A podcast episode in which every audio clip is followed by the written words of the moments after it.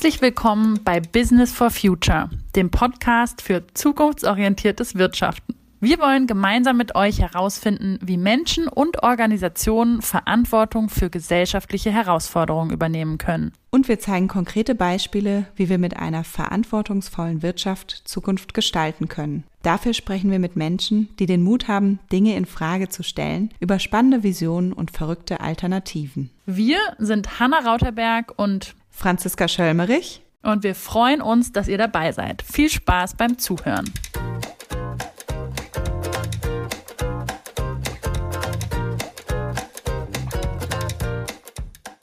Wir sprechen heute über eines der Kernthemen unseres Podcasts, nämlich die Verantwortung, die mit wirtschaftlichem Handeln einhergeht.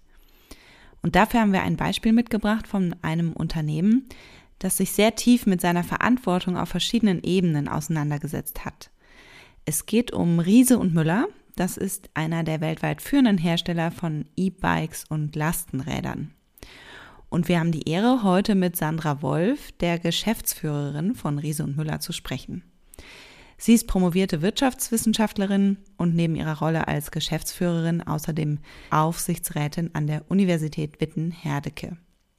Die Folge ist also für alle spannend, die gerne wissen wollen, wie ein Unternehmen im produzierenden Gewerbe Verantwortung übernimmt auf verschiedenen Ebenen, nämlich der sozialen, ökologischen, ökonomischen und kulturellen Ebene und wie es gelingen kann, die Eigenverantwortung der Mitarbeitenden und ihre Verbindung untereinander zu stärken.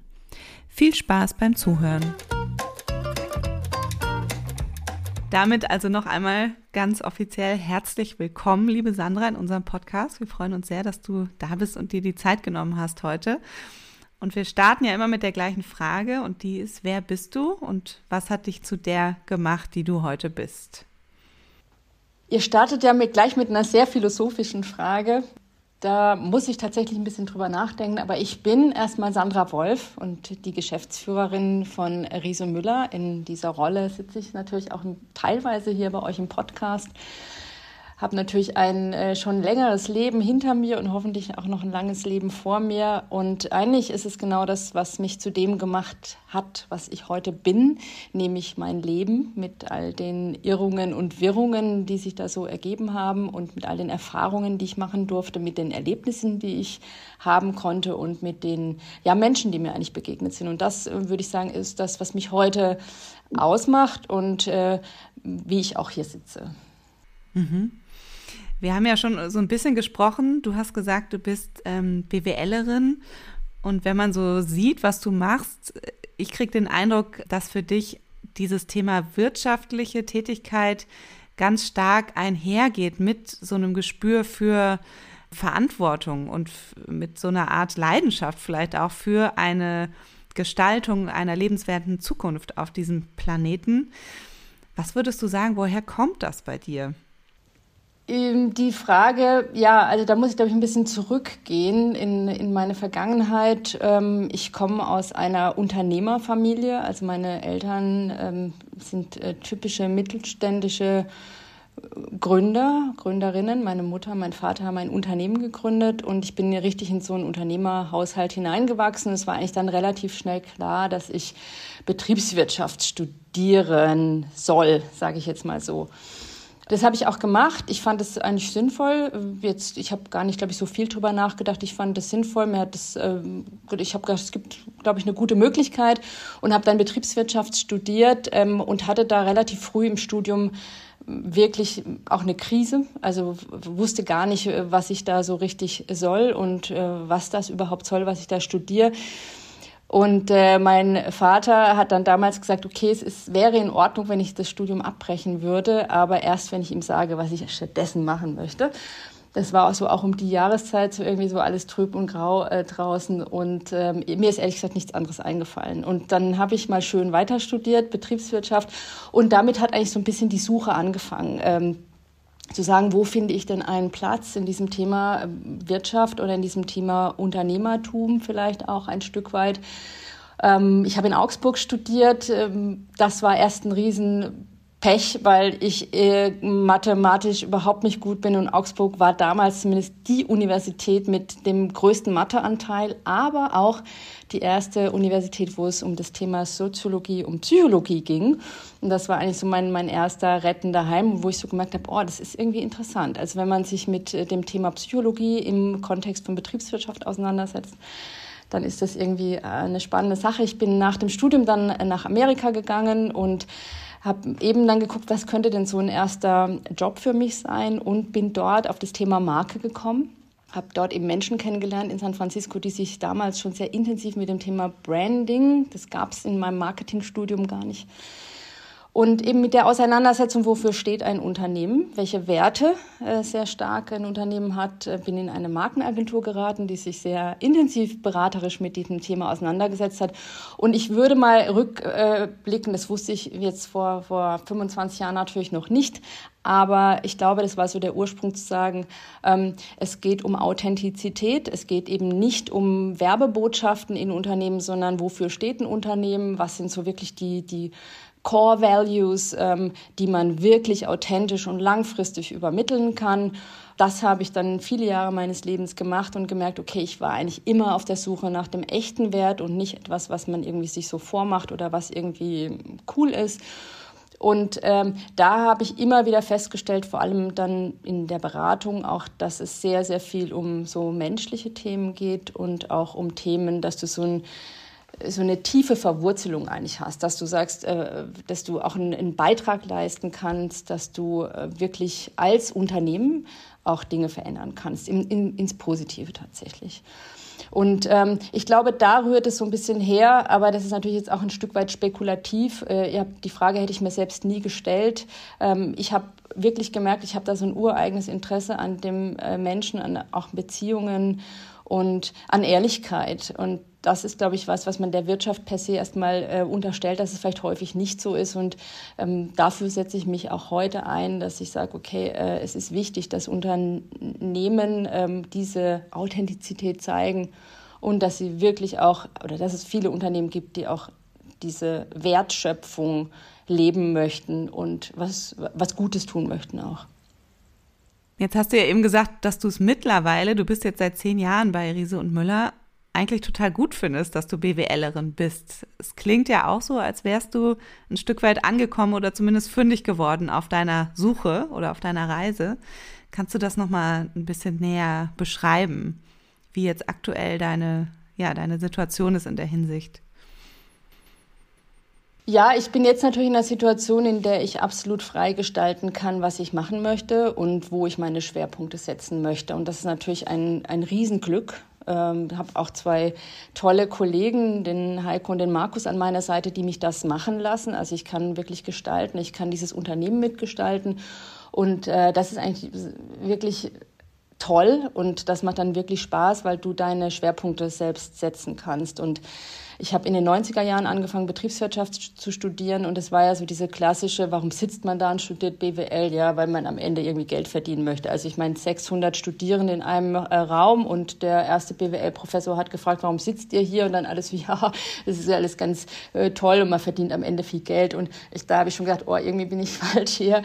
Ähm, aber ich habe eben diesen, diesen äh, Pfad gefunden und verstehe mich jetzt schon so als eine Unternehmerin der Mitte. Also weil du kannst es ja heute auch in verschiedenen verschiedene Richtungen spielen? Bist du ähm, sehr gemeinwohlökonomie orientiert oder bist du, äh, wo, wo positionierst du dich? Und es gibt nicht nur so diese eine Form des Unternehmertums. Und ich glaube, in der Form, in der ich mich sehe und wo ich mich als Person gut aufgehoben fühle mit, mit den Gestaltungsmöglichkeiten, die ich hier habe, bin ich tatsächlich, wie du das gerade gesagt hast, Franziska, angekommen. Und das macht dann natürlich eine äh, Freude und es gibt auch äh, Freiheit, wirklich ähm, sich für die Dinge einzusetzen, die einem wichtig sind und ähm, die natürlich am Ende auch äh, Wirtschaft bedeuten, weil wir haben einen großen Betrieb mittlerweile bei Riese und Müller. Das ist ein Unternehmen, das muss auch funktionieren und äh, da kann ich frei gestalten, bin aber natürlich auch an gewisse Rahmenbedingungen äh, gebunden.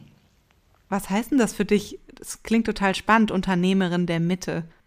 Ja, also wenn du dir die deutsche Landschaft anguckst ähm, und wo wir aktuell auch in der Debatte stehen, was eigentlich Unternehmer Unternehmerin oder Unternehmer sein heißt, wir haben große Schwierigkeiten in Deutschland auch äh, Menschen zu begeistern für Gründungen äh, weil ich glaube, dass wir einfach in einer ganz schwierigen Deba Debatte sind, was das denn bedeutet und eben, dass es, äh, da, dass du viele Möglichkeiten hast und dass es eben nicht nur diese ganz antiquierte betriebswirtschaftliche Sichtweise des äh, Unternehmers, der irgendwie Menschen ausbeuten möchte und nur den maximalen Profit erreichen möchte, sondern dass es eben auch noch was gibt, was in völlig andere Richtungen geht was genauso wirtschaftlich ist. Und ich, äh, ich verstehe mich da eben als jemand, der sagt, ja, es ist mir wichtig, dass wir ein wirtschaftlicher Betrieb sind, der wirklich auch am Ende des Tages für äh, uns und unsere Möglichkeiten und das, was wir auch investieren möchten in die Zukunft, das Geld verdienen, ja, und diesen Betrieb auch wirklich gut aufrechterhalten können. Aber dass es andererseits eben darum geht, nicht den eigenen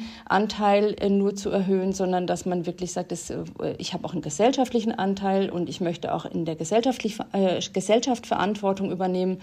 Und ähm, ich bin aber gleichzeitig nicht jemand, der sagt, ja, es ist äh, logisch, dass das ich habe jetzt vorhin das Stichwort Gemeinwohlökonomie äh, genommen, dass man so sagt, es ist eine komplette andere Form des Wirtschaften. Also ich verstehe mich schon als klassische Unternehmerin, aber ich glaube, es ist unendlich wichtig, dass man als Unternehmen und als Unternehmerin nicht nur für sich, sondern für die Gesellschaft Verantwortung übernimmt.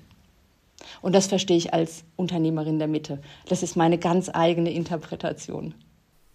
Ja, ich finde das super spannend und ich würde da auch tatsächlich gerne noch ein bisschen tiefer reingehen, aber ich dachte gerade, dass es für unsere ZuhörerInnen total spannend sein könnte, ähm, erstmal noch so ein paar ähm, Kontextfaktoren zu hören. Also was genau macht Riese und Müller? Wie groß seid ihr? Also einfach so ein paar Key Facts sind, glaube ich, gar nicht so schlecht fürs Einsortieren.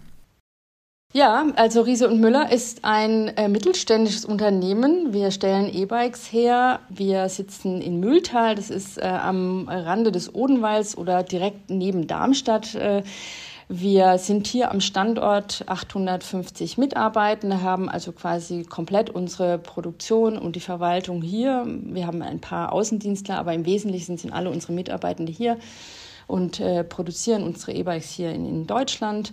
Ähm, wir sind seit 30 Jahren am Markt, äh, wurden von Heiko Müller und Markus Riese 1993 gegründet. Das ist eine ganz klassische Start-up-Geschichte, wie man sie sich eigentlich wünschen würde, dass die zwei Studierende, die sich äh, beim Maschinenbaustudium treffen und die Idee haben, ein Fahrrad zu entwickeln und sich daraus einfach ein tolles Unternehmen äh, über die letzten 30 Jahre entwickelt hat. Äh, wir stehen sehr stark für das Thema Alltagsmobilität, machen ausschließlich Produkte, die sich in diesem Bereich bewegen, angefangen von E-Bikes äh, für Pendeln oder für normale Fahrten, aber eben auch Lastenräder für Transporte, Kindertransporte, Hundetransporte, sonstige Transporte, eben auch stark mittlerweile im Business-to-Business-Bereich, also wie Unternehmen dann eben auch ihre Ware mit E-Bikes innerstädtisch transportieren können. Und dafür setzen wir uns auch ein. Das heißt, einerseits ähm, beschäftigen wir uns mit dem Thema Mobilität der Zukunft.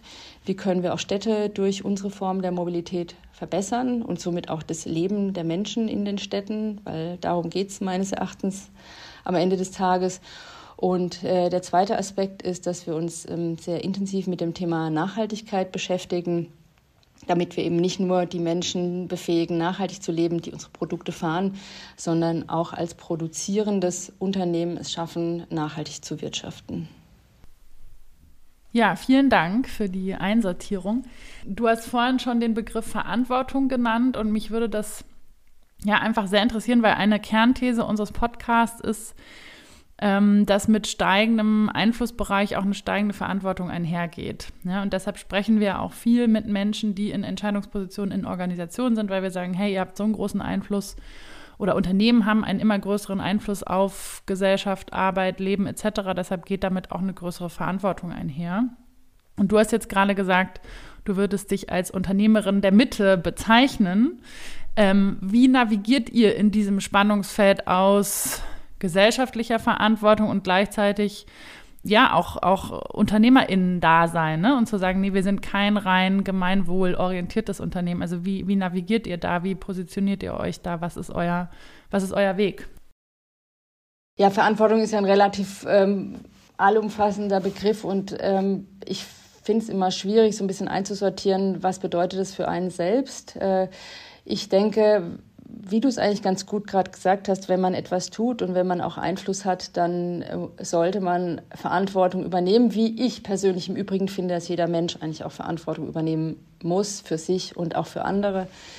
Ähm, finde ich einen ganz wichtigen Aspekt in, gerade in der aktuellen Zeit, also sowohl für sich selber, für das eigene Tun, als eben auch für andere, die vielleicht äh, auch Unterstützung brauchen, Verantwortung zu übernehmen. Und je mehr dein Einfluss steigt, desto äh, mehr sollte man Verantwortung übernehmen. Und zwar eben für das, was man tut. Wir sind ein Wirtschaftsbetrieb. Wir verbrauchen natürlich Ressourcen, das ist äh, klar. Aber wir können natürlich auch ähm, Einfluss dahingehend oder Verantwortung übernehmen, dass wir eben auch Veränderungen vorantreiben können, dass wir mit unserem Einfluss und der Verantwortung, die wir haben, ähm, auch Transformation voranbringen können. Ich habe es vorhin schon gesagt, das geht jetzt in das Thema Mobilität zum Beispiel. Ähm, wie können wir eben nicht nur sagen, es, geht uns darum, Produkte zu verkaufen und davon immer mehr, sondern dass wir sagen, wo können wir denn auch schauen, dass wir äh, Politik äh, überzeugen können, dass Städte, die mehr Fahrräder haben, einfach lebenswerter sind und was können wir dafür tun, welchen Beitrag können wir leisten, dass dort eben ein anderes Bewusstsein besteht oder wie können wir auch mehr Menschen aufs Fahrrad bringen, dass ähm, eben dort auch der Wechsel vom Auto aufs Fahrrad stattfindet. Und natürlich habe ich als Unternehmerin auch äh, sehr viel Verantwortung für die Menschen, die mit uns arbeiten. Ähm, das ist, sind Mitarbeitende natürlich, die hier direkt am Standort sind, aber ich sehe das genauso für die Mitarbeitenden, die in unseren Zulieferbetrieben arbeiten.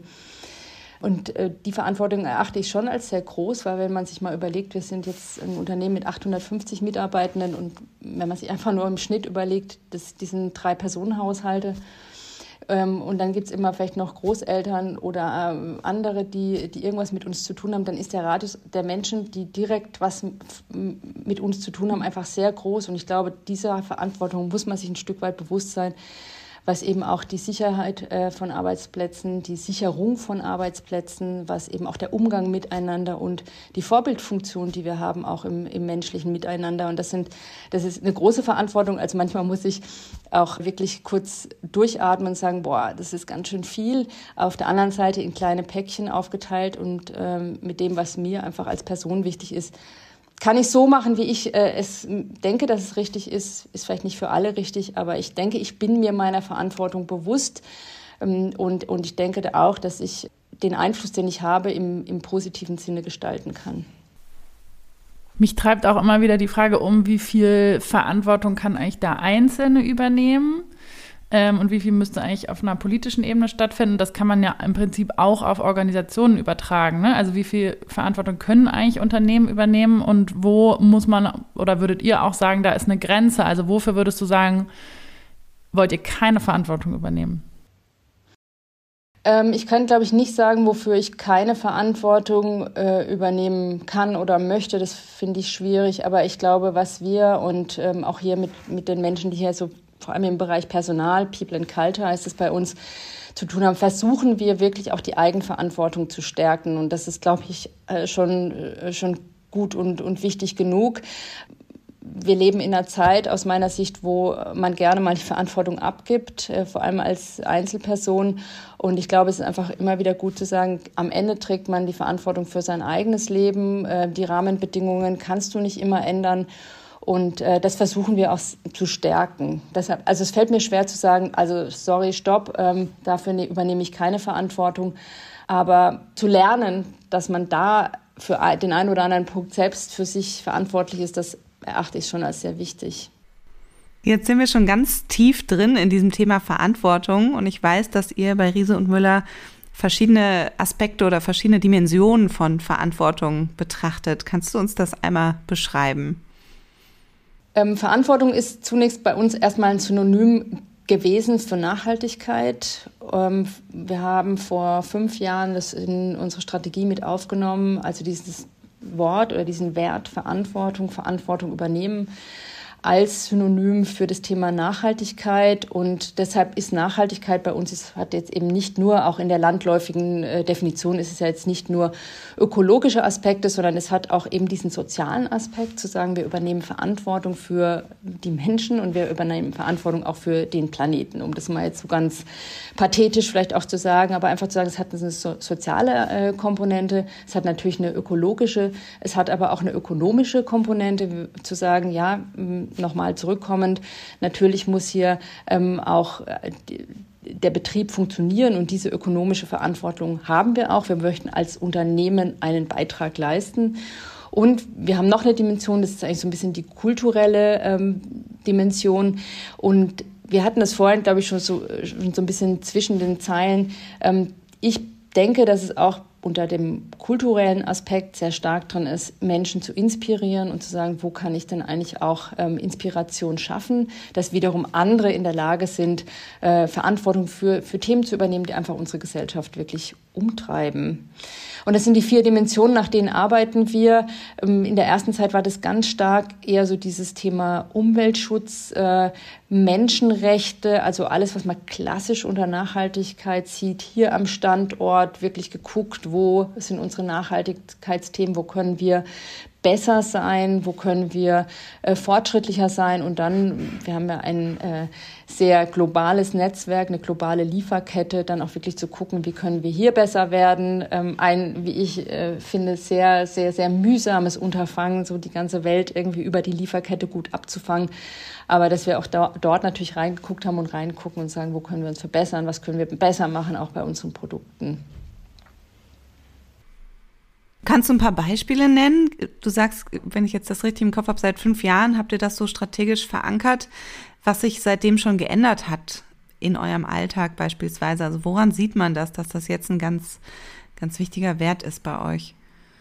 Also ich denke, dass irgendwie so das Thema Nachhaltigkeit bei Ries und Müller schon mit der Gründung verankert war, weil als äh, Markus und Heiko dieses Unternehmen gegründet haben, die Gründungsidee ist ja eigentlich eine nachhaltige zu sagen, es war also unser erstes Produkt war ein Faltrad und die Gründungsidee war zu sagen, wie kann ich eigentlich viel öfter auf das Auto verzichten und wenn ich jetzt am Bahnhof bin mit meinem äh, ähm, mit meinem Faltrad, dann muss ich jetzt vielleicht auch kein Taxi nehmen oder ich muss keinen Bus nehmen, sondern ich kann wirklich diese letzten zwei Kilometer mit einem Fahrrad fahren und äh, wirklich Strecken machen, wo ich normal vielleicht ein Auto bräuchte. Also die Grundidee und auch wie beide so von ihrer Einstellung her gestrickt sind, ressourcenschonend, dieser Wert der, des Menschlichen, also beide sind nach wie vor sehr eng miteinander befreundet, zu sagen, das ist einfach ein sehr menschliches Unternehmen, das finde ich war schon immer bei Riso Müller verankert.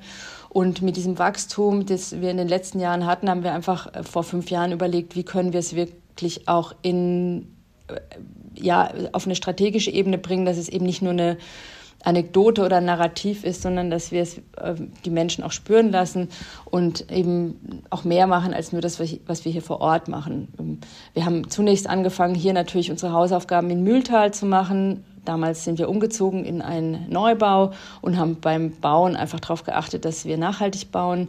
Im Rahmen unserer Möglichkeiten, muss ich auch sagen, denn Nachhaltigkeit hat meistens auch einen hohen Preis.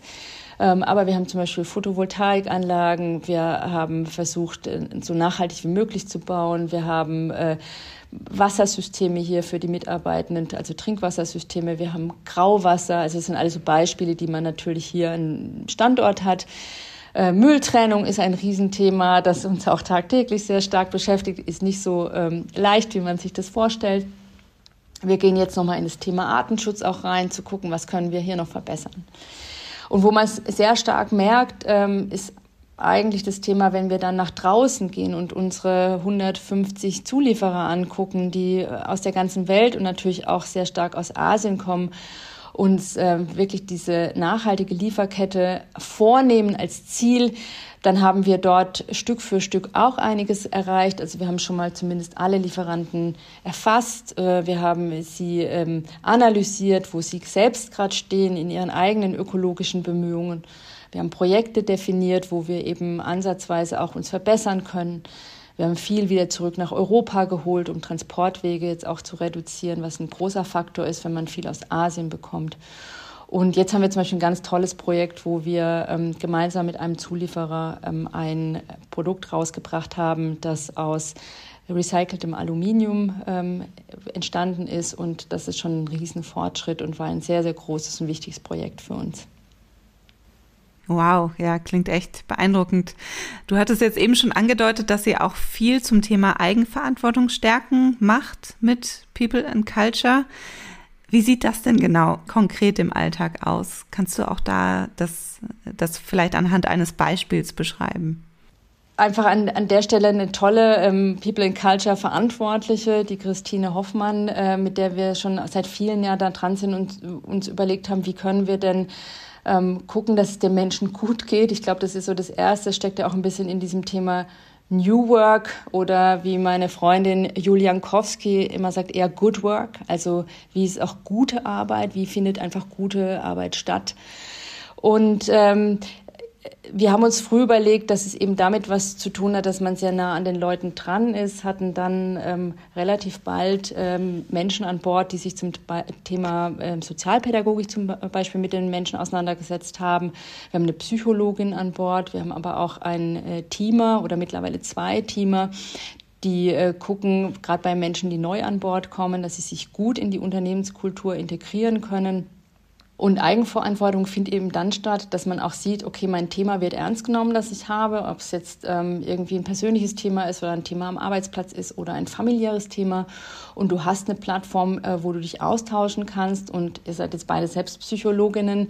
Ähm, in so einer psychologischen Beratung geht es eben nicht darum, zum Beispiel, äh, also A, weiß ich nichts davon, was, darüber, was da gesprochen wird, aber da geht es immer um eine Befähigung, selbst die Situation zu lösen. Und das Gleiche versuchen wir eben auch in den Teams zu forcieren, dass eben nicht andere da sind, die die Situation jetzt für dich lösen, sondern dass man so ein bisschen ähm, überspitzt formuliert sagt, es geht auch viel um Hilfe zur Selbsthilfe, zu sagen, ja, wie kannst du denn jetzt in deiner Situation, an deinem Platz, in deiner aktuellen Umgebung einfach gute Arbeit und auch letztendlich ein gutes Leben führen. Und ähm, das finde ich schon einen großen Erfolgsfaktor, den wir hier haben. Ähm, und einfach die Wahrnehmung zu sagen, ja, es gibt halt immer Phasen im Leben, wo es vielleicht auch mal nicht so rund läuft. Und hier ist jemand, der dich auch unterstützen kann. Äh, wir haben Menschen aus 55 Nationen hier an Bord. Das heißt, kulturell haben wir auch schon einen relativ großen Auftrag. Und ähm, diese Personen, die sich eben darum kümmern, dass auch äh, Menschen gut integriert sind, dass die Teams gut funktionieren, dass man einen Weg findet, wie man eben gemeinsam miteinander arbeitet, das ist für mich schon so ein ganz großes Stück Eigenverantwortung. Das kann ich gar nicht mehr bestimmen, wenn man es jetzt so sagt. Das muss wirklich aus der Eigenverantwortung herauskommen. Und würdest du sagen, es gibt da Unterschiede äh, zwischen Produktion und Verwaltung? Ich habe mich ja immer sehr stark dafür eingesetzt, dass wir so wenig Unterschiede wie möglich machen, weil mhm. ähm, ich finde, dass wir sind eine Firma und ähm, da gehört eben ein großer Teil Verwaltung, aber ein noch größerer Teil Produzieren. Das ist bei uns dann eben auch die Logistik oder die ähm, produktionsnahen Bereiche. Und ich finde es vor allem deshalb wichtig, weil wir ein Produkt herstellen und ohne eine Produktion oder ohne Logistik hätten wir am Ende des Tages kein Produkt. Wenn du bei uns in die Firma kommst, dann äh, bist du sofort in der Produktion, also vom Eingangsbereich guckst du wirklich in unser Herzstück. Und ich glaube, es ist sehr, sehr wichtig zu sagen, die Menschen, die dort auch arbeiten, sind unglaublich wichtig für die Kultur und auch für dieses Unternehmen. Und äh, wie gesagt, ich habe mich sehr stark immer dafür eingesetzt, dass eben dort so wenig Unterschied wie möglich gemacht äh, wird und komme da mittlerweile auch an meine Grenzen, weil ich glaube, dass es ähm, zunehmend schwieriger wird, äh, diese Grenzen nicht mehr zu ziehen und dass wenn wir jetzt mal das Beispiel Homeoffice nimmt, dass es genau so ein Thema ist, wo ich mich schon manchmal frage, wo, wo findet Gerechtigkeit statt und wer ist eigentlich derjenige oder diejenige, die den Kulturen und die, und den, die Kulturen, den Spirit eines Unternehmens prägen. Und ich glaube, wir neigen einfach äh, ein bisschen dazu, dass äh, Verwaltungsmitarbeitende oder zumindest dieses Umfeld des Verwaltungsmitarbeitens eine starke Debatte über New Work oder Good Work in Deutschland prägt und dass eben äh, gerade Menschen, die eben jetzt nicht am Schreibtisch oder am Computer sitzen, in dieser Debatte überhaupt keine Berücksichtigung finden. Und das finde ich extrem schade. Ähm, und äh, es ist mhm. schwierig, finde ich, da ich glaube es nicht auch mittlerweile nicht mehr, dass es gleich behandelt werden kann. Aber auf jeden Fall muss man alle Seiten und alle Perspektiven berücksichtigen, um, um eine gute Definition auch von Good oder New Work äh, zu bekommen, um, um wirklich hier auch äh, ja, sich einzusetzen für, für alle Bereiche. Du hast in unserem Vorgespräch gesagt, dass du immer mehr ähm, zu der Überzeugung kommst, dass Verbindung so wichtig ist und Begegnung. Und ähm, ja, du sprichst mir da sehr aus der Seele, mir geht das ähnlich. Ähm, und deshalb bin ich auch gerade sehr betroffen davon, dass ich das es gibt einfach viel Spaltung und viel Trennung auch in der Gesellschaft. Und leider ist mein Eindruck auch, dass es beim Thema ähm, Nachhaltigkeit eben auch die Diskussion sich so ein bisschen in diese Richtung bewegt. Ne? Also, dass irgendwie Nachhaltigkeit zu so einem Wohlstandsthema wird, was sich einige leisten können, andere nicht. Da gibt es sicherlich noch ganz unterschiedliche Perspektiven zu, aber irgendwie das Gefühl, der, der Diskurs wird gerade so ein bisschen in die Richtung gedrängt und tatsächlich sind ja auch eure Räder eher in einer höheren Preisklasse, wenn ich das richtig ähm, gesehen habe. Was würdest du denn sagen, wie kann man, wie kann man Nachhaltigkeit zu einem Thema machen, oder so gestalten, dass es etwas ist, was eher verbindet, als dass es zu, zu einer Spaltung oder Ausgrenzung führt. Ja, ich würde, glaube ich, gerne noch mal kurz zu deinem Punkt, ähm, der uns ja alle vorhin ein bisschen berührt hat, im Vorgespräch äh, zum Thema Zusammenhalt vielleicht, auch Netzwerken, wenn man noch mal den Blick auf unser Unternehmen äh, schafft oder so ein bisschen schärft und guckt eben, dass eben die Menschen sehr, sehr unterschiedlich sind, hier, die hier arbeiten. Und ich glaube, es ist extrem wichtig, um ähm, auch ein gutes Produkt am Ende zu haben, dass man ein bisschen das Verständnis für alle Seiten hat. Also viele, wir haben das Angebot, für Verwaltungsmitarbeitende, dass man auch mal mitschrauben kann, wie das bei uns heißt, dass man eben in die Produktion geht und dort auch äh, mit äh, ja, an den Fahrrädern schraubt sozusagen. Und da kommen die meisten total begeistert zurück, weil man wirklich da ist, wo das Produkt entsteht und auch sieht, auch eine Wertschätzung dafür hat, was es für eine Arbeit ist. Weil es ist einfach eine andere Arbeit, äh, wenn du ein Fahrrad schraubst oder wenn du eben ähm, in der Verwaltung arbeitest. Und ich glaube, diese gegenseitige Wertschätzung ist sehr, sehr wichtig, um ähm, eine gewisse Form von Zusammenhalt und dann auch Netzwerk zu schaffen und auch zu verstehen, was der andere eigentlich will. Und wenn du dann nochmal, äh, wenn wir nochmal auf deine Frage zurückkommen, äh, ist nachhaltig was für Nachhaltigkeit etwas für eher so ein Wohlstandsthema oder ähm, führt es vielleicht am Ende sogar zu einer Spaltung, was wir, glaube ich, auch politisch gerade erleben, wo man sich schon so fragen muss, hm, war das jetzt so eine gute Idee, auch so diese ganzen Bewegungen, die es gab, äh, haben die dazu geführt, Gesellschaft zu spalten? Ähm, wir sind jetzt auch Mitglied von Entrepreneurs for Future, dementsprechend ähm, hatten wir natürlich auch eine Nähe zu Fridays for Future. Und ich finde die Debatte wirklich wichtig und das Thema, das du ansprichst, ähm, zu sagen, ja, was, was lege ich denn, erlege ich den Menschen auf und was kann man wirklich zumuten? Und ähm, ich spanne so ein bisschen größeren Boden, äh, Bogen, weil es ist natürlich für mich überhaupt keine Frage, dass wir in Sachen Nachhaltigkeit und Klimaschutz wirklich vorankommen müssen. Ich finde, das steht völlig außerhalb der Debatte. Und äh, man muss sicherlich einen guten Weg finden, wie man äh, die Menschen zusammenbringt und dann eben es nicht zu einem Luxusthema vielleicht auch werden lässt und sagt, ja, das kannst du, das kann ich und wir können uns das leisten, das so soll es ja nicht sein.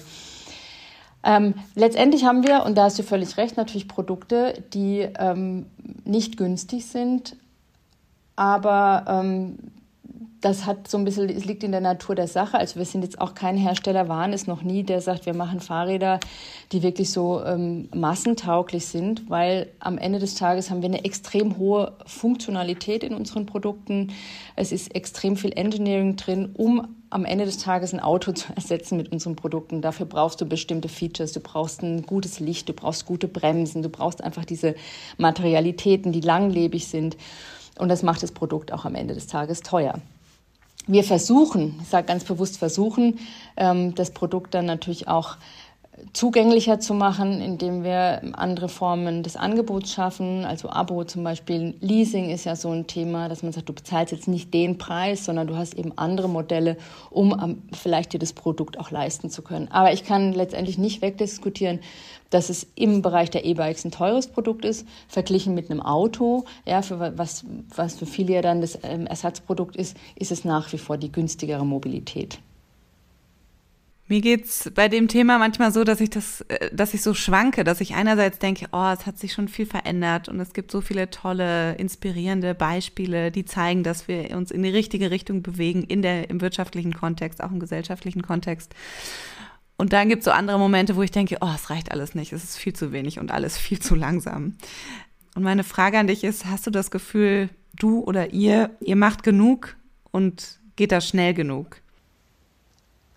Momentan ist ja so wieder das Thema Rückschritt eher auf der Agenda. Wenn ich mir so ein paar politische Entscheidungen, wenn ich jetzt über unsere Branche spreche, äh, Mobilitätsentscheidungen, Fahrradinvestitionen und so äh, Investitionen in Infrastruktur anschaue, dann ist es wirklich ein Rückschritt. Und da waren wir einfach schon mal besser. Ähm, ich möchte mich nicht entmutigen lassen, habe ich mir fest vorgenommen, weil in der Entwicklung hast du immer auch mal einen Rückschritt, um sich wieder neu zu sortieren. Ich bin nach wie vor guter Dinge, dass äh, einiges passiert. Es dauert aber lange. Also es ist einfach nichts, was schnell entschieden wird. Dafür, dafür haben wir in der, in der Politik weltweit, es ist nicht nur in Deutschland, einfach nicht die richtigen Strukturen, dass man schnelle Entscheidungen treffen kann. Ob wir genug tun, das müssen, glaube ich, andere für mich beurteilen. Ich kann nur für mich sagen, dass ich versuche, so viel zu tun, wie, wie mir möglich ist.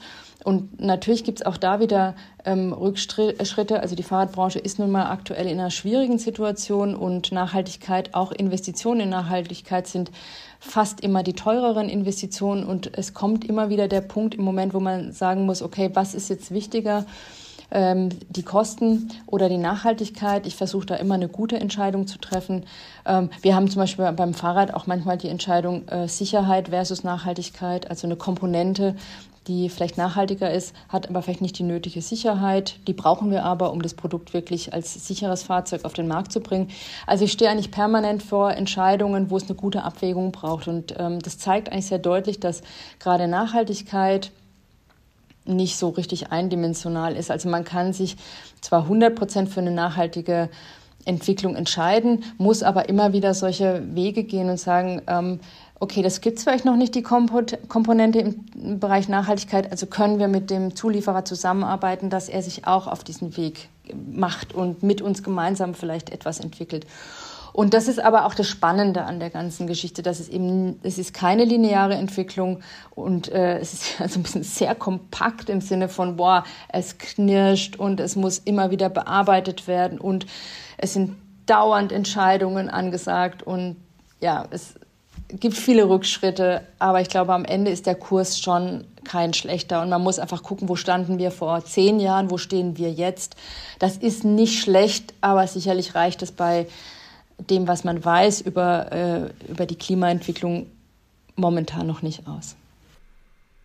Ja, ich, ich habe eben dran gedacht, als du erzählt hast von den Unterschieden in der Produktion und in der Verwaltung, dass ja ursprünglich diese Idee von New Work von Friedhof Bergmann ähm, entwickelt wurde in den USA äh, in den 80er Jahren in Flint, was so eine, eine Autostadt war, die total geprägt war von Menschen, die eigentlich zum Großteil in der Produktion gearbeitet haben. Das heißt also ursprünglich ging es bei oder standen beim Thema New Work Menschen in der Produktion im Fokus und das hat sich irgendwie verändert in den letzten Jahren.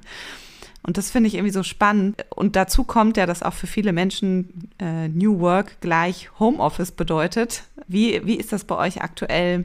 Wie geht ihr mit dem Thema um? Also das finde ich jetzt nochmal einen ganz interessanten Ansatz und ähm, ich glaube im Übrigen, dass es wichtig wäre, nochmal so auf diese Ursprungsidee zurückzugehen, um auch wieder ähm, vielleicht handwerkliche Berufe in Deutschland ähm, attraktiver zu machen oder wirklich auch das Arbeiten mit, dem, mit Händen wertschätzender und wertvoller zu machen.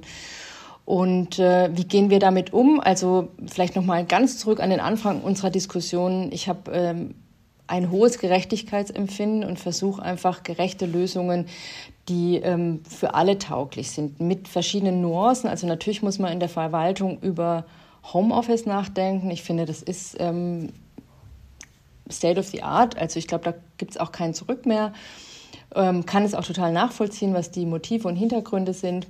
Und trotzdem glaube ich, dass es eine gewisse Form von Gerechtigkeit braucht, um eben diese Perspektive auch für Menschen zu schaffen, die, für die es gar nicht möglich ist, ja, die es überhaupt gar keine Option ist, irgendwie Homeoffice zu machen. Und Gerechtigkeit heißt dann eben für mich, und diese, äh, diese Diskussion, die führe ich auch sehr stark im Unternehmen, zu sagen, bitte schärft die Perspektiven füreinander und die Wertschätzung füreinander und bleibt nicht zu stark bei euch, sondern schaut eben, dass wir als Gesellschaft oder ein, als System, als Systemunternehmen eine Lösung finden, mit der wir uns alle irgendwie kulturell gut verankern können.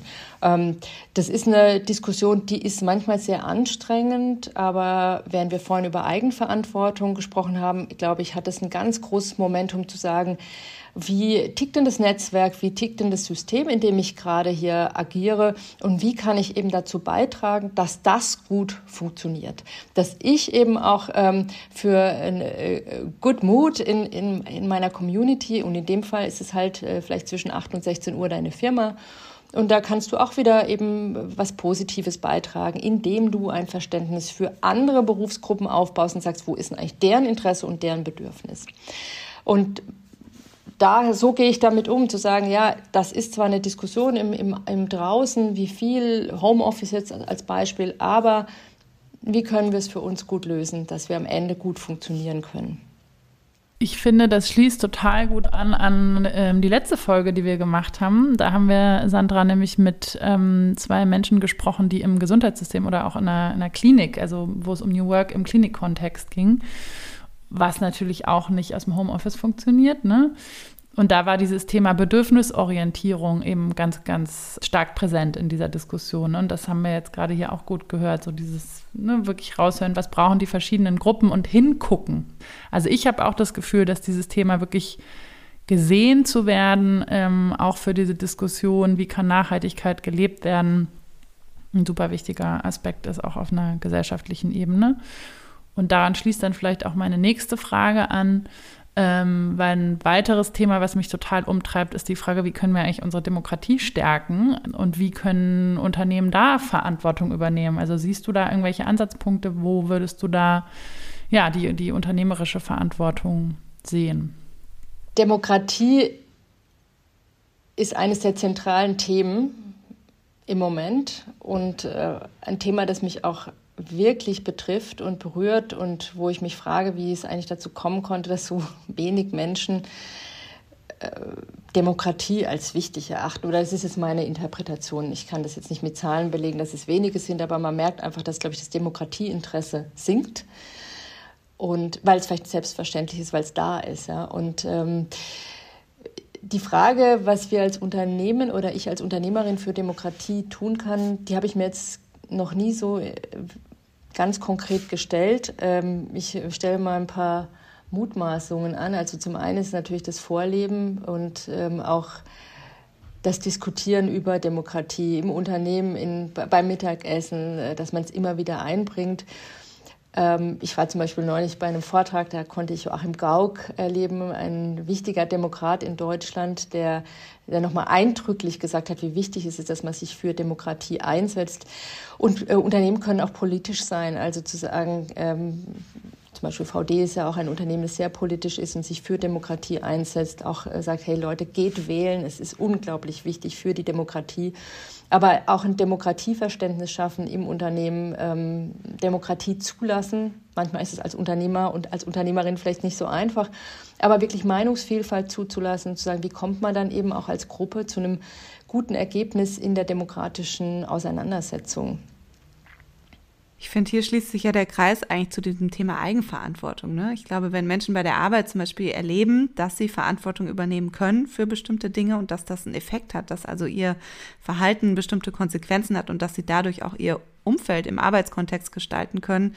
Ich glaube, das ist ein total wichtiges, eine wichtige Erkenntnis, die sich dann auch für Verhalten im Kontext von Gesellschaft ähm, übertragen lässt. Ne? Also dass man dann merkt, okay, es macht einen Unterschied, ob ich wählen gehe oder nicht oder wenig wähle.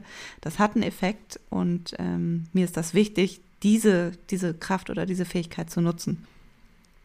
ja, dass du halt nicht so eine Machtlosigkeit spürst. Ich glaube, das ist für alle Menschen, die Verantwortung haben, einfach extrem, äh, ja, das muss man sich, glaube ich, bewusst machen, dass, äh, dass andere keine Machtlosigkeit spüren oder dass sie wirklich sagen, wie du es eigentlich sagst, ähm, dass sie Verantwortung übernehmen können und das hat einen Effekt und dadurch äh, bist du nicht da und sagst, ja, ist ja egal, was ich mache, passiert ja eh nichts. Ja, deshalb, warum soll ich wählen gehen?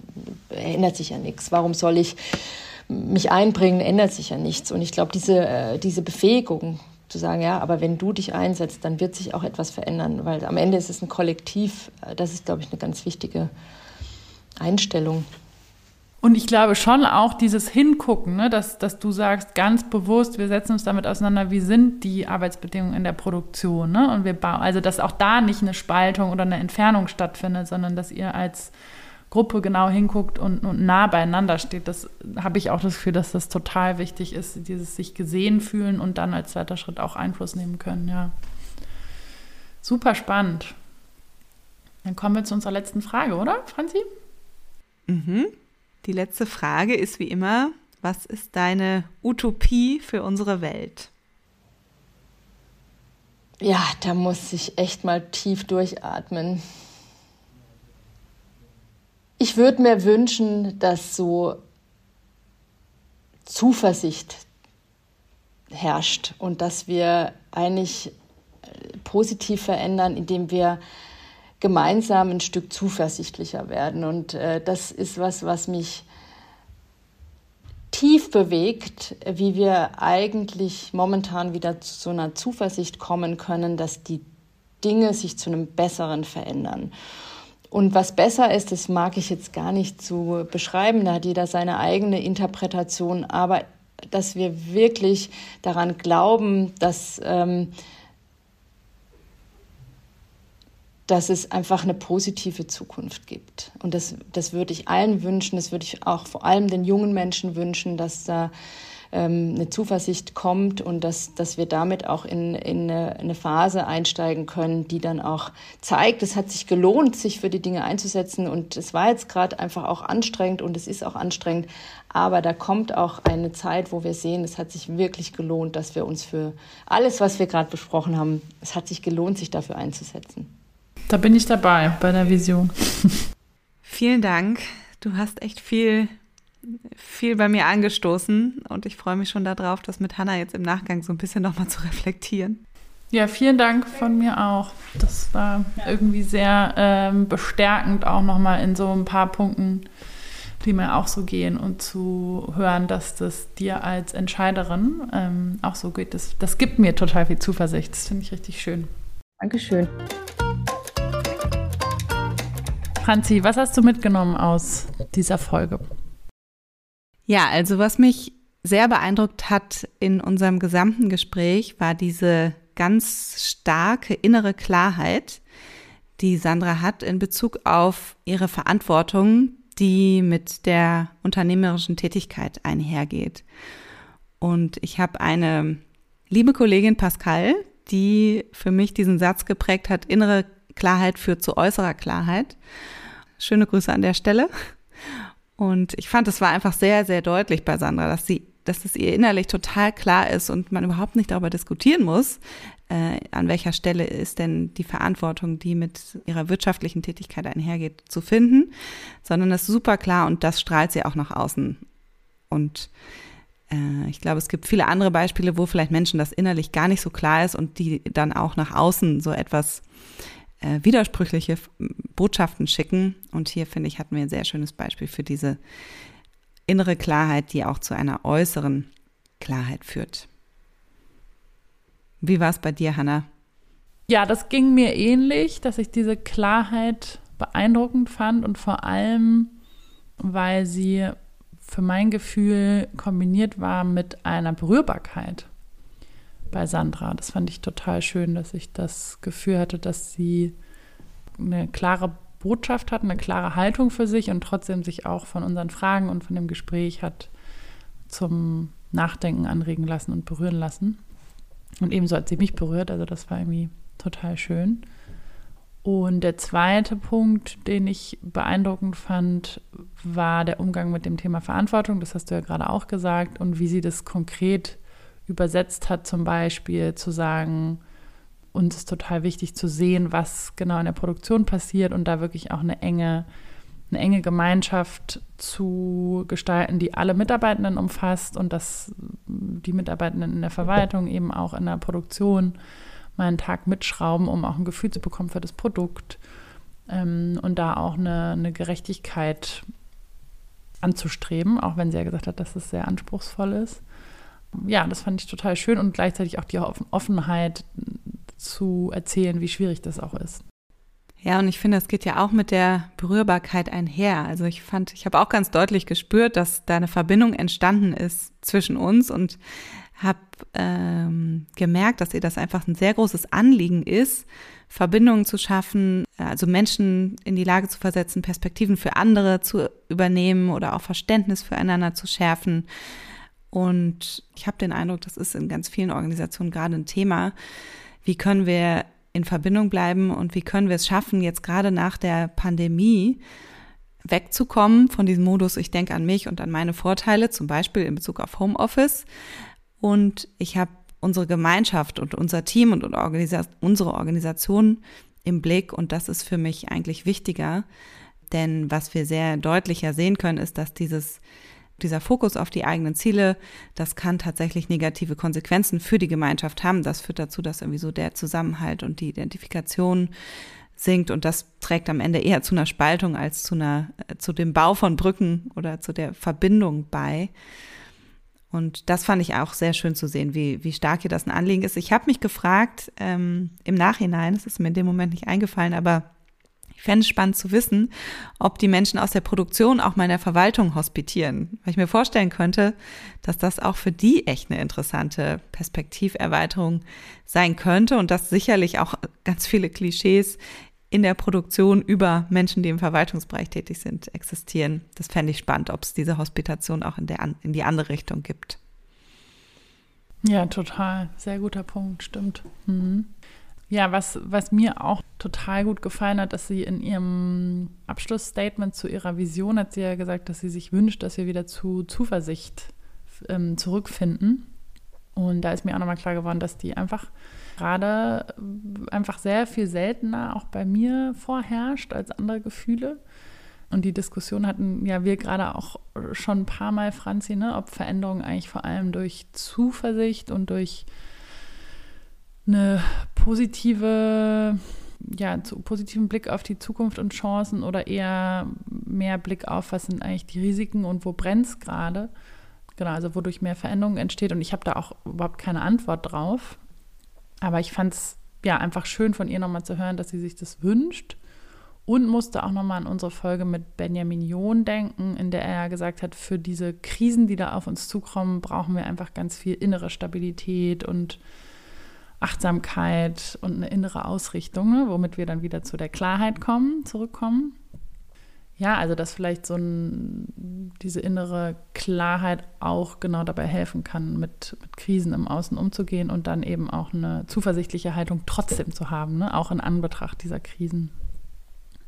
Ja, ich glaube auch, dass das total wichtig ist und ich fand das auch super, dass sie da nochmal einen Schwerpunkt drauf gelegt hat. Ähm, und ich kenne das von mir selber. Also ich glaube, dass so positive Zukunftsbilder total wichtig sind für Veränderung und ich glaube, dass wir das, dass wir da zu wenig rein investieren, diese Bilder zu kreieren. Das ist ja aber auch ein Teil, den wir mit unserem Podcast beitragen möchten. Und gleichzeitig denke ich auch, dass trotzdem auch Energie und Kraft entstehen kann aus so einer Wut oder Angst oder vielleicht auch Hoffnungslosigkeit und dass es auch sozusagen ein hemmender Faktor sein kann, wenn wir denken, ach ja, es wird schon, es wird doch alles gut, es gibt ja schon positive Entwicklungen. Das kann schon auch, glaube ich, dazu führen, dass wir uns selber nicht so viel bewegen, wie wir es eigentlich könnten. Also ich glaube, es braucht beides. Ich glaube, es braucht sowohl diese Zukunft, positiven Zukunftsbilder, die Zuversicht verbreiten und gleichzeitig aber auch Empörung und Wut und Hilflosigkeit oder Hoffnungslosigkeit vielleicht manchmal, auch wenn das natürlich total unangenehm ist und kein schöner Zustand, aber ich glaube auch, das ist notwendig. Genau, wahrscheinlich hast du recht, dass es auch da eine Gleichzeitigkeit ist, dass es beides braucht. Und ich finde, ein Punkt, der eben auch noch im Gespräch mit Sandra so gut rausgekommen ist, ist diese Frage nach, habe ich das Gefühl, dass ich gestalten kann. Ne? Und dann, dann sind wahrscheinlich beide Sachen total wichtig, ne? dass ich eine Zuversicht habe oder etwas, ein Ziel, wo ich hin möchte. Oder auch Wut, Angst, was auch immer. Wenn das aber kombiniert wird mit dem Gefühl von, ich habe das Gefühl, ich habe einen Einfluss, ich kann gestalten, dass mich das dann ja in Bewegung setzt. Und das wiederum hat sie ja dann auch, oder haben wir im Gespräch ja auch bezogen auf, inwieweit kann ich im, im Arbeitskontext gestalten, inwieweit werde ich gesehen und habe das Gefühl, ernst genommen zu werden und mitbestimmen zu können. Ne? Und da haben wir dann eben wieder nur so eine Verbindung aus, warum eigentlich die Art, wie wir Arbeit gestalten, auch einen politischen Effekt hat oder einen Einfluss darauf, wie wir unsere Gesellschaft gestalten und ob wir demokratische Werte zum Beispiel fördern. Und das fand ich nochmal sehr bestärkend für alle Menschen, die versuchen, einen Arbeitskontext zu oder Arbeits Orga Organisation von Arbeit so zu gestalten, dass sie möglichst viele Menschen empowert mitnimmt und ihnen, ja, sie daran unterstützt, mitzugestalten. Total. Also ich fand, da steckte echt ganz viel drin, wo sich andere ein Beispiel dran nehmen können oder eine Scheibe von abschneiden können. Unter anderem fand ich dieses Konzept von Verantwortung einfach sehr äh, greifbar. Also da diese vier Dimensionen zu haben, das Soziale, das Ökologische, das Ökonomische und dann auch dieses Kulturelle, fand ich so ein Konzept, ähm, was total viel Sinn macht und, glaube ich, in vielen Organisationen hilfreich sein könnte. Und ich kann nur empfehlen, den Verantwortungsbericht sich mal durchzulesen von Riese und Müller. Den gibt's auf der Website. Ich glaube, es gibt jetzt schon den dritten. Ähm, da stehen total spannende Sachen drin. Da geht's also um Transportwege, um recyceltes Aluminium, um Artenvielfalt, um äh, deren systematische Erfassung der LieferantInnen und so weiter. Äh, und ich glaube, da kann man sich echt viel, viel von abgucken. Da sind die auf jeden Fall ein Vorreiter in dem Bereich. Ja, dann vielen Dank fürs Zuhören. Empfehlt uns gern weiter an Freunde, Kolleginnen, Bekannte, die für die der Podcast auch spannend sein könnte. Und wir freuen uns aufs nächste Mal.